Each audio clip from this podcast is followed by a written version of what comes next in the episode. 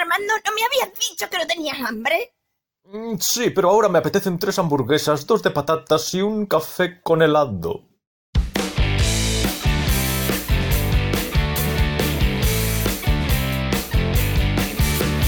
Hola, Marcos. Hola, hola. Cada día es más difícil sincronizarse. Me vas cambiando la canción de un día para otro.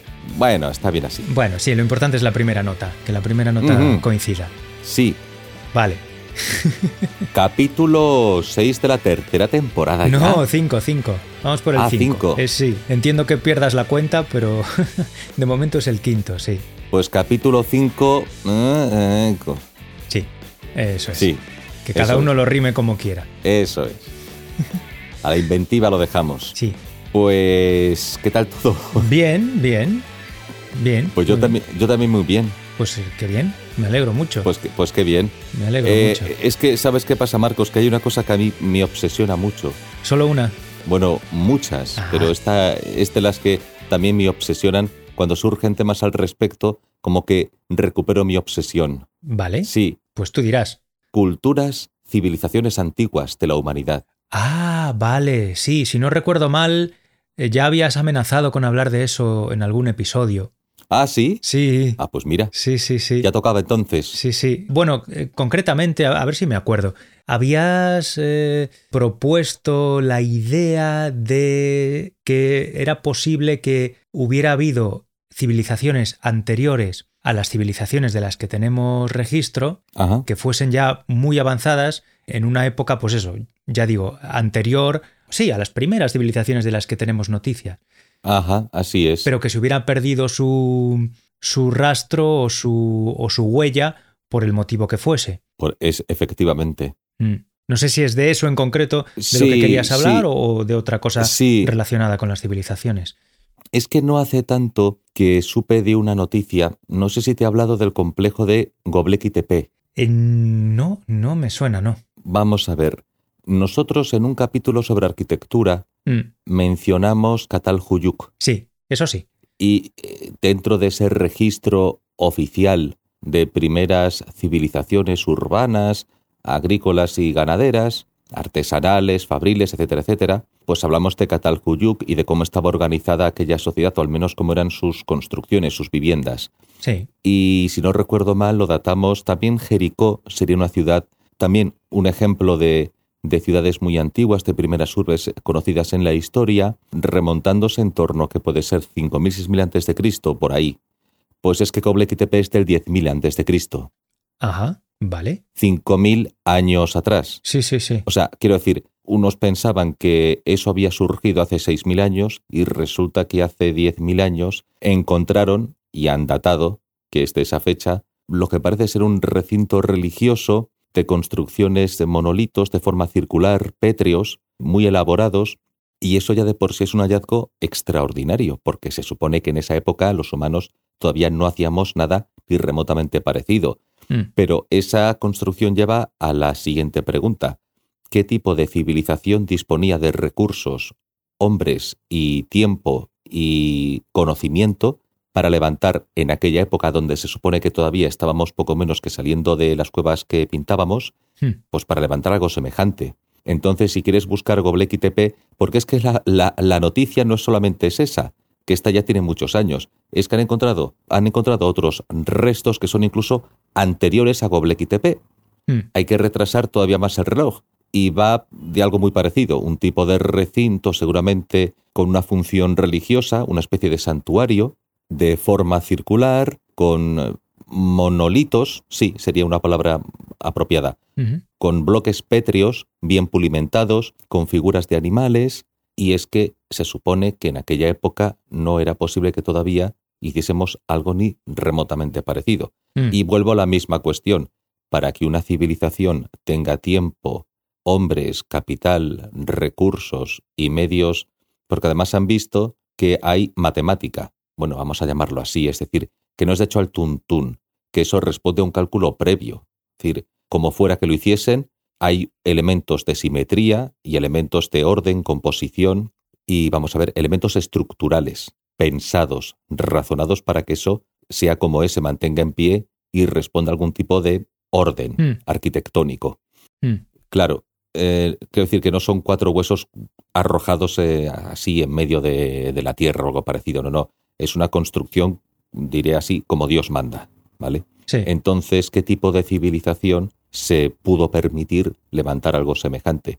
Pues una que quizá estaba, pues eh, seguramente desarrollada. Bueno, cuando digo desarrollada, entiéndase, desarrollada para los estándares de lo que nosotros asociábamos al año 6000 a.C., pero resulta que en el año 10.000, 12.000 a.C., Mm, que es donde está la chicha del asunto. mm. Y eso me ha vuelto a otra vez, ¿no? Me ha, me ha vuelto a despertar esa pregunta, esa cuestión que yo me formulo, y es, ¿no es posible que hayan existido civilizaciones avanzadas en otros momentos de la historia y que el reloj haya que retrasarlo incluso todavía más?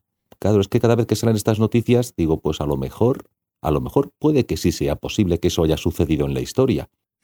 Bueno, y te voy a contar otra anécdota Venga. más que anécdota, otro hecho histórico.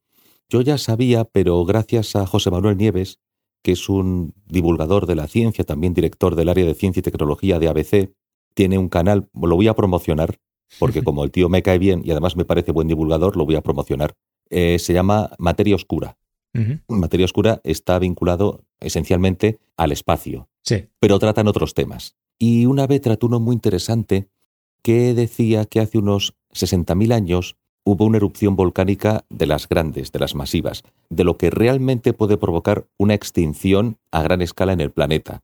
Aparte del meteorito, otro de los motivos, aparte del meteorito, o un cambio climático drástico provocado por una variación en la actividad solar, por ejemplo, que sería otro factor posible de extinción, o en qué momento a lo mejor el planeta está en su trayectoria, porque ya no solo es la trayectoria que sigue alrededor del Sol, sino también la que sigue el propio sistema solar alrededor de la galaxia, alrededor del núcleo galáctico. También el sistema solar se va moviendo y puede pasar por zonas donde a lo mejor pues una supernova, otra situación, donde sea más fácil que suceda algo que nos provoque un daño, bueno, que provoque un daño a la vida en la Tierra. Bueno, pues hace unos 60.000 años aproximadamente hubo una erupción volcánica supermasiva. Y creen los científicos que la población de la Tierra, que por entonces ellos estiman no sería muy elevada, pudo quedar reducida como consecuencia de ese cambio climático drástico que provocó la erupción volcánica, una especie de invierno nuclear, ¿vale? Es decir, eh, la ceniza, el polvo cubre el planeta, la luz del sol no penetra, empieza a bajar drásticamente la temperatura, las plantas mueren, los animales mueren detrás de las plantas, los herbívoros en primer lugar, luego los carnívoros que comen a esos herbívoros, y se produce una extinción masiva. Bien, pues que los humanos quedaron reducidos a unos pocos miles, puede que solo dos mil individuos, y que esos dos mil individuos que habían estado ya, digamos, condenados, habrían sido ya llamados por la historia de la naturaleza a desaparecer, habríamos desaparecido como especie, parece que en alguna zona de África, del África ecuatorial, donde la cosa no era tan grave, hacía frío en todo el planeta, pero no fue tan grave, seguramente se, eh, sobrevivieron hasta que se, se disipó el polvo, se disipó esa en- enorme nube de gas y polvo que cubría el planeta, de crustáceos, curiosamente, de pequeños crustáceos que todavía sobrevivían, algunos sobrevivían cerca de las costas y con eso pues pudieron salir adelante y superar esa situación y poder de nuevo pues reproducirse y expandirse como especie. Mm, Claro, vamos a ver, otro tema que voy a tratar. Eh, todo esto bailado. mm. Se supone que el ser humano, como tú y como yo, Mm. y como cualquiera de los 7.000 o 8.000 o que hay ahora mismo en el planeta, surgió hace unos 150.000 años, cree, dicen, 200.000 he oído yo. 200.000, 150.000, la Eva mitocondrial, el primer sapiens sapiens propiamente dicho, pero luego dicen que nuestra capacidad simbólica, lo que Iker Jiménez en un programa que se llama El Salto Infinito, cuando hacía referencia a la aparición de las pinturas en las cavernas como un proceso que surgió de repente en el sapiens sapiens, una capacidad, como dentro de la especie sí, pero como una especie con un plus, ¿no? O sea, la misma especie, pero que ha desarrollado una herramienta nueva, su mente ha dado un salto y en ese momento se han abierto las puertas del infinito, porque adquiere capacidad simbólica que teóricamente antes no tenía. Bueno, pues él ubicaba en el tiempo ese salto infinito, lo ubicaba según lo que decían entonces los expertos, en torno al 40.000 antes de Cristo. Pero es que resulta que han encontrado pruebas de que eso se produjo quizá en el 70.000 o incluso en el 100.000 antes de Cristo. Ese cambio. Sí. Entonces la especie apareció hace 200.000, 150.000, parece que esa capacidad hace 100.000, hace 60.000 lo del volcán, y yo me pregunto, ¿no es posible que en todos esos miles y miles y miles de años no hubiera grupos humanos que superasen la etapa de cazadores-recolectores y en algún momento de la historia diesen un salto adelante? ¿Quieres decir antes de eso, antes de, de la erupción volcánica? Antes de la erupción volcánica. Antes de, del momento en el que supuestamente se produjo el salto hacia, no sé cómo lo has llamado, el lenguaje simbólico, sí, ¿no? El lenguaje simbólico. La capacidad simbólica. La capacidad simbólica de comunicación. Eh, pues, joder, ojalá lo supiera yo. No, yo, yo, tamp yo, tampoco. No, si, si, esto, claro, esto no es un programa de divulgación, sino para plantear dudas ya. a los que nos escuchan, claro. Ya. Mm. Pues es que no los, no lo sé. La verdad es que ni siquiera tengo información sobre cuánto tiempo le puede llevar a, a, a una especie desarrollar los rasgos que ha ido desarrollando a lo largo de la evolución. Se supone que si esos rasgos estaban ahí esas capacidades ya estaban hace, yo qué sé, 100.000 años. Sí. Mi pregunta es la siguiente. Si una población, por el motivo que sea, encuentra un lugar propicio, más o menos pacífico, con un clima agradable, eh, estamos en una época de glaciaciones y demás, pero a lo mejor en algún punto del planeta hay microclimas hoy, no los va a haber entonces. Mm. Algún microclima, alguna zona agradable donde asentarse eh, y encontrar abundancia de recursos y quizá, pues, no sé, pues en un momento determinado empezar a, a, desarrollar una tecnología más... A ver, tecnología no estoy hablando de teléfonos móviles. Ya, hombre. Estoy diciendo empezar a desarrollar una tecnología más avanzada, incluso llegar a crear una civilización sí. y que en algún momento en el pasado eso desapareció como otras han desaparecido a lo largo de la historia. Es decir, que la historia de la especie estaría en diferentes lugares del planeta quizá poblada de pequeños ejemplos de grupos humanos que alcanzaron un desarrollo elevado de civilización, desaparecieron, y otros que no, eh, o bien estuvieron en una especie de, vamos a llamarlo así, edad media, hasta que se recuperaron, mm. o bien mm. transmitieron ese conocimiento a otros, sí. o bien simplemente surgen en un punto, desaparecen, y luego en otro punto, otro grupo humano consigue algo parecido sin haber tenido nunca contacto con ese grupo inicial. ¿Crees que eso se ha podido generar de forma independiente en, en, grupos aislados que no hayan tenido entre sí transmisión de esos conocimientos o de esa tecnología? ¿Crees que han podido surgir distintos grupos, bueno, tecnológicos, por llamarlos de alguna manera, en momentos distintos de la evolución humana, sin que hubiera relación de unos a otros, de relación hereditaria o, o relación, lo que decía, de transmisión de conocimientos? Cultural, pues mira, a ver, el ejemplo este puede parecer un poco forzado, Marcos, pero es bastante ilustrativo. Tú ten en cuenta que en 1969 los estadounidenses ponían un hombre en la Luna. Sí. ¿Vale? Sí. Pues a no, a ver, en comparación con el tamaño de la Tierra, ¿vale? Digo en comparación con el total del tamaño de la Tierra. A no mucha distancia de allí, en las selvas centroafricanas, esto fue desde Florida, Cabo Cañaveral, uh -huh. había seguramente alguna población no contactada o que todavía cazaba con flechas de piedra. Yo no estoy diciendo por eso que hace 30.000 años hubiera gente que viajase a la Luna. Estoy diciendo que aquella población vivía totalmente ajena al hecho de lo que estaban haciendo los estadounidenses. Sí, y sí. Había, un mundo de, había un mundo desarrollado, pero esa población no tenía ni pajolería, vivía en su propia realidad. Sí. Que a lo mejor cuando hace 15.000 o 20.000 años estaban pintando cuevas en el norte de Europa, pues a lo mejor en alguna zona en Asia o en África o en zonas que a lo mejor han quedado sepultadas, por ejemplo, bajo la arena del cuando creció el desierto del Sáhara, uh -huh. allí a lo mejor surgió alguna civilización avanzada. ¿Por qué no? Es perfectamente posible. La especie es la misma. Claro, sí, sí. Pero mi pregunta, sí. mi pregunta no es si crees que en un pasado más remoto de, del pasado que se conoce actualmente, me refiero a del, del pasado civilizado, ¿no? Que se conoce actualmente. Mi pregunta no es si en un pasado anterior a eso pudo haber alguna sociedad súper avanzada, sino si crees que es posible que se produjese eso en varias ocasiones de forma no relacionada. Sí, también creo que es perfectamente posible. Sí. Sí, porque los ingredientes están ahí. Ya. Es como una semilla. Tú la plantas, la riegas y puede que eso pues florezca o no. Entonces, si se dan las condiciones y se pudieron dar en diferentes momentos de la historia, un grupo humano cohesionado, Mm. en un entorno razonablemente pacífico, climáticamente, bueno, eh, que no sufrieran situaciones demasiado rigurosas y simplemente pues tienen, empiezan a tener ideas, porque es normal, es una capacidad humana. Sí. Y, y lo que se produce es lo más importante, que es la acumulación de conocimiento. Es decir, ya sea por oralidad, ya sea de otra manera, empiezan a hacer cosas y como pueden, pues van acumulando conocimientos, prueba y error, prueba y error, se van tecnificando y acaban pues levantando casas o incluso desarrollando una primera agricultura y ganadería o algún tipo de industria fabril otro tipo de pues, técnica de producción, quizá una cultura, quizá un lenguaje, quién sabe.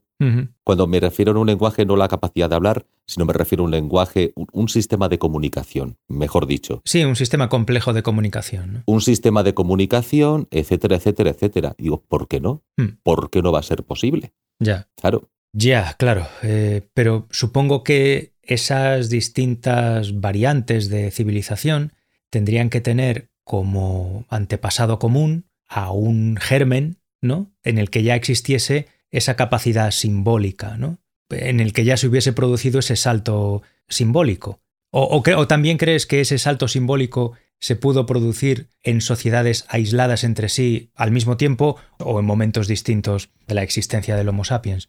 Pues mira, no sé si en, incluso no solo en sociedades, sino incluso en especies distintas del género Homo. Ya, Sinceramente, no lo sé. ya. El tema es que, con el tema este del volcán, por ejemplo, Mm. a ver, se tiene constancia de la existencia de un grupo que en esa zona parece que, según dicen estos estudios del ADN mitocondrial, que serían los pocos humanos que quedaron con vida y de ahí salimos todos de nuevo. Todos de nuevo o todos otra vez o todos quienes estaban antes, no lo sé. Pero vuelvo a lo mismo, si los grupos se separan entre sí y pierden contacto entre sí, la capacidad simbólica la tienen. Que luego esos grupos que se diseminan, se diseminan porque son cazadores recolectores. Entonces tienen que moverse, tienen, son nómadas, se tienen que desplazar buscando un sitio propicio para la caza y la recolección. Que alguno de esos grupos en un momento determinado, miles de años después, en un lugar, pues de la pancha, no, en un lugar pudieran sedentarizarse y desarrollarse de una forma distinta a otros o, o- o mejor, pues, pues no lo puedo descartar, ¿por qué no? No sé. Ya, ya. No lo sé.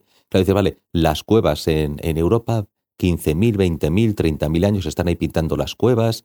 Y, digo, y bueno, ¿y quién dice a ti que hace 15.000, 20.000 años, pues en alguna región, en alguna otra región del planeta, Mm. no había ya construcciones, no había ya a lo mejor algo parecido a urbes? Eh, Quiero decir, Mm. a ver, para nosotros ahora sería un, un, un poblucho, un poblado, ¿vale? Sí, sí. Pero, ¿por qué no? Mm. ¿No? La cuestión no es eh, si surgió o no, la cuestión es que alguien me demuestre que era imposible que sucediese. Ya. eh, Claro. Claro, ¿cómo demuestras eso? Y otra cosa que quiero comentar Sí. es que si te das cuenta, donde mejor puede florecer una civilización, también es donde más peligro corre de desaparecer. ¿Dónde es más provechoso? Los márgenes de los ríos. Sí. Los ríos se pueden secar o puede haber una crecida del río y una inundación. Cerca de los deltas de los ríos, también para la pesca y para la agricultura. Un maremoto, un tsunami y San se acabó. Incluso el cambio, los cambios que ha habido en el clima y que han provocado deshielo, han podido provocar una subida del nivel del mar y muchas civilizaciones han podido quedar sumergidas bajo el agua Mm, pequeños grupos, pequeñas ciudadelas, han podido quedar sumergidas bajo el agua y no tenemos ni idea. Luego te hablaba del tema del Sáhara. Claro, la expansión de los desiertos puede provocar que bajo toneladas de arena haya restos de civilizaciones de las cuales no tenemos ni idea. El crecimiento de los glaciares también es muy interesante porque, claro, a ti te conviene, por ejemplo, un valle puede ser una especie de microclima, o la falda de una montaña o cerca de la falda de un volcán, donde se puede hacer buena agricultura. Pero si el volcán entra en erupción, se acabó. Si hay un corrimiento de tierra, se acabó. Si ese valle resulta que aumentan las lluvias y se inunda, se acabó. mm, Parece que donde mejor nos conviene, también es donde menos nos conviene. Por lo menos para que queden restos, para que queden eh, vestigios de aquello. Ya. Por lo tanto, Ya, ya. claro, claro, todo, todo esto es especulación. Pero no es cuestión, no estoy haciendo historia ficción. Lo que estoy intentando es que la gente reflexione y se plantee dudas acerca de que es muy posible que esto haya sucedido. Mm, Esa es la cuestión. mm. Que alguien me demuestre que es imposible que haya sucedido.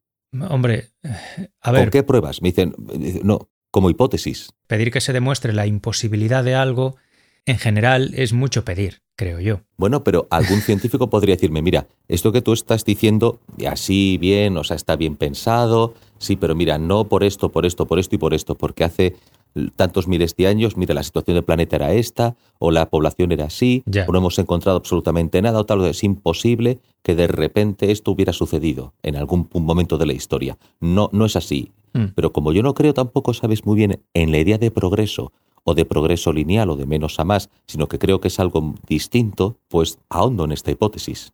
Claro, a ver, no crees en la idea de progreso, pero por lo que has dicho hoy, y creo que sí, bueno, en algún episodio anterior, sí crees en el avance tecnológico por medio de la acumulación de conocimiento. Entonces, claro, de eso se saca la conclusión de que, salvo que haya un cataclismo, cuanto más tiempo pase, más tiende a avanzar tecnológicamente una em, civilización. Sí, es que sobre el tema, la palabra, el concepto, progreso. Cuando digo que no creo, en- no creo en el progreso, lo que no creo es en la idea comúnmente aceptada que tiene la gente acerca de la palabra progreso. Es decir, Pero, que hay una línea en el tiempo de un pasado que siempre fue peor y que va a un pasado que siempre será mejor. Y no me refiero únicamente en el aspecto tecnológico. Pues tú puedes pensar, hombre, tú ves el mundo en que vivimos, obviamente ha habido un progreso humano en muchos aspectos.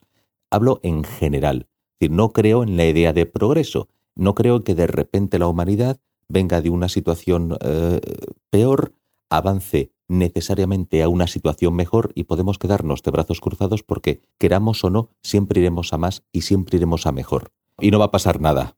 sinceramente, yo no creo que esa sea la idea que tiene la mayoría de la gente de lo que es el progreso. ¿eh? Pregunta, pregunta. Tú estás definiendo progreso, eh, o bueno, o estás definiendo la idea generalizada de progreso como un determinismo hacia, hacia lo mejor, ¿no? Sí, Claro, pero, sí, sí.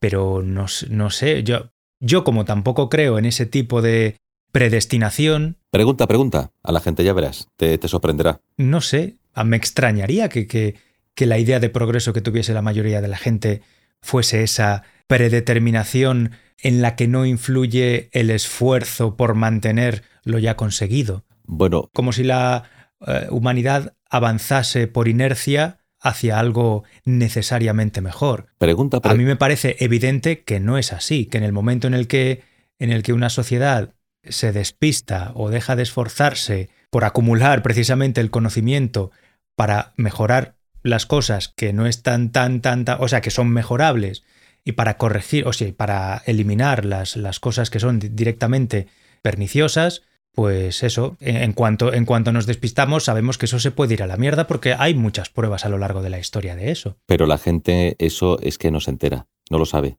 No, a ver, no digo todo el mundo, Mm. pero No estoy sé. hablando de un estado general. De-. Estoy hablando de un estado general de desconocimiento acerca de lo que, de cómo funcionamos como especie. según esa visión, funcionamos como una, como una máquina automática, ¿no? A la que solo hay que eh, apretarle un botón para que siga tirando hacia, hacia, siempre hacia arriba. No, no fíjate, iba, iba más vinculado a lo que has dicho, lo que me parece muy acertado. Lo de que la gente de repente no es consciente de cómo funcionan las cosas. Vive en el mundo en el que vive y se piensa que siempre va a ser así. Y no solo va a ser así, sino que encima va a mejorar y que nada malo puede ocurrir. Y la gente se, digamos, Hmm. se acomoda de alguna forma. Ya. Se acomoda y al acomodarse es ese acomodamiento el que hace que tenga en su cabeza una idea de progreso, sin, o sea, no es que lo piense, porque tampoco reflexiona sobre ello, pero simplemente, simplemente, no es que se lo cuestione, pero simplemente está ahí. O sea, yo, yo, yo más que que ellos que se lo, lo, lo- lo piensen, yo me hago la idea de lo que ellos, sin pensarlo, en el fondo están pensando. No sé si me explico. Bueno, sí, puede ser que. Sí, Porque, porque, porque Ya. su comportamiento es una prueba de que sin haber reflexionado sobre ello, Ya, actúan como si realmente lo pensasen, Ya, o sea- inconscientemente lo pensasen. ya, ya. Aunque no, aunque no lo piensen conscientemente, lo dan por hecho. Sí, Lo, lo dan por hecho inconscientemente, ¿no? efectivamente, sí. Y mm, ya, bueno, porque a lo mejor como, eh, como en realidad el, el ser humano es una especie que, entre otras cosas, se caracteriza por estar permanentemente insatisfecha, Mm, es verdad que hay una tendencia, por lo menos al cambio de las cosas, ¿no? Ya iba a decir a, a la mejora de las cosas, pero por lo menos a no dejar las cosas tal como están. Bueno, hay, en realidad lo que hay es una tensión entre la tradición y el progreso, o el avance. El progreso em, sin, sin connotación positiva, sino el, el- el cambio hacia un estado distinto de las cosas, ¿no? Hay, Sí. es- hay una tensión, pues eso, entre mantener las cosas como están según una idea de, de, que las cosas de una forma determinada están como tienen que estar y no tienen por qué, no tendrían por qué cambiar, o sea, no, no, hay, no hay margen de mejora o todo cambio corremos el riesgo de que sea peor, que sería la fuerza de la tradición uh -huh. y la otra potencia, por así decirlo, o la otra fuerza que actúa en, en, el, en la forma de comportarse humana, es la insatisfacción con lo que ya se tiene y la búsqueda de algo diferente, algo mejor, algo que sí, que nos permita hacer cosas que hasta ese momento no podíamos hacer o vivir de una forma de la que hasta ese momento no podíamos vivir. Fíjate, yo hasta podría reducirlo a algo tan simple como la dialéctica entre jóvenes y mayores. Es decir, hmm. la mente del joven que va en una dirección y se encuentra o choca con la mente del mayor que tiene ya otra forma de pensar. Hmm. Y es más, y voy a lanzar la siguiente, no sé cómo llamarlo. Vamos a ver, imagínate que la historia hubiera sido de otra manera, ¿vale? Sí. Y tuviéramos una civilización que ahora mismo tiene bases en la Luna. Sí. ¿No? Puede tener perfectamente bases en la Luna. Viven allí, tienen ciudades. Hmm. Pero una vez al año, a varios de los que viven en la ciudad los sacrifican y se los comen. Sí. Y yo pienso que es perfectamente posible que exista una civilización que tenga conocimiento para colocar ciudades en la Luna, mm. pero que una vez al año elige por sorteo en un ritual que se ha desarrollado durante siglos, sí. eligen por sorteo o por el motivo que sea a, un, a, a, varios de los habitantes de esa ciudad, los sacrifican y se los zampan. ¿Y por qué mm. no? Sí. Claro, que tú pienses, no, es que, claro, una civilización que ha sido capaz de poner hombres en, en la luna, crear ciudades, Hmm. no creo que haga algo semejante como comerse a sus, a, a sus propios a sus propios congéneres. Pues, pues yo creo que ¿por qué no? Sí. Que una cosa no, no entra en un conflicto irresoluble con la otra hasta el punto de que si se produce tal desarrollo tecnológico, hay cosas que van a desaparecer porque sí. Mm. Porque, claro, eh, siendo tan desarrollados no pueden hacerlo. Pues no, no lo creo. Yo creo que podría ser perfectamente. Sí. Que no hay un motivo para que no suceda, que no está vinculado a la tecnología. Yo tampoco creo que sean cosas radicalmente incompatibles. Pero sí Mm. creo, sí creo que, imaginando esa sociedad, ¿no? Suponiendo que Mm. esa sociedad existiera, sí creo que es bastante probable que llegase un momento en el que algún elemento de esa sociedad, una persona joven o quien fuese, ¿no? Al- alguien, llegase a la conclusión de que esa sociedad podría dar un paso hacia una situación más ética, más sabia, si eliminase esa parte de su tradición que los obliga a sacrificar a una parte de su población. Pero eso a lo mejor, esa respuesta por parte de uno o varios miembros de esa población, Sí, a lo mejor pudo surgir. No, no es porque haya surgido porque ahora estén habitando la luna. no, no, no, Pudo no. surgir No, 300 eso es, años eso es atrás. verdad. Eso es verdad. Yo no digo que haga atrás, falta. claro, claro. No digo que haga falta o que sea imprescindible un desarrollo tecnológico hiperavanzado para desarrollar ideas éticas avanzadas. Pero sí es verdad, sí es verdad que el desarrollo tecnológico suele ir de la mano con el desarrollo científico. Bueno, vamos, es indisociable del desarrollo científico. Y el Sí, sí, desarrollo como- científico como- como suele, suele ir acompañado de un espíritu crítico. Como en Auschwitz. De un- no, vale, hay excepciones. Hay excepciones. Mm. Pero sí, desde mi punto de vista, el espíritu crítico forma parte de la verdadera ciencia. La ciencia no es solo tecnología, no solo es avance tecnológico Me gusta eso. y cachivaches sofisticados. No solo es eso. Me gusta mucho esa reflexión. La ciencia, para mí, tiene que ver con la voluntad de poner a prueba las cosas, tanto las cosas materiales, tanto los aparatejos, como las ideas. Cuando te preguntas acerca de todo, de una cosa te puedes preguntar acerca de todo. Cla- efectivamente. Y te, y pu- te puedes preguntar si esto funciona o no funciona y por qué funciona y por qué no funciona y qué hay que hacer para conseguir que funcione cuando ahora mismo no funciona. Eso lo puedes hacer con aparatos mecánicos y lo puedes hacer también con ideas y tradiciones. Eso. Y todo eso, desde mi punto de vista, es lo que conforma la ciencia en general. Ajá. Visto de otra forma, para mí, por ejemplo, la filosofía es en realidad una parte de la ciencia. Ah, muy bien, me gusta eso. Sí. Me gusta, me gusta esa reflexión. Mucho, mucho. Muy bien. Y eso Pues- es, por cierto, creo Sí. que es una prueba del libre albedrío, pero eso que quede entre tú y yo, ¿eh? bueno, te- creo que sí, te- tenemos pendiente un tercer episodio sobre el libre albedrío porque yo también me he dejado alguna cosa en el tintero. Vale. Así que, pues, eh, si quieres eso, nos emplazamos a hablar de esto. No digo que en el siguiente episodio, pero en algún episodio no dentro de demasiado tiempo. Y por hoy podemos dejar este Sí. con esta nota positiva, optimista sobre la definición que los dos compartimos, me parece, por lo que tú has dicho, de la ciencia. Ajá. Y nos despedimos para no hacer el episodio tampoco demasiado largo. Vale. Y nada, y en el próximo, pues eh, a ver qué tema se nos ocurre. Perfecto. ¿De acuerdo? Pues sea, sea. Muy bien. Pues hasta, hasta bien, el próximo Café con helado. Chicos, chicas, compañeros, oyentes. Hasta el próximo, amigos. Hasta próximos, Un placer. como siempre. Chao. Chao.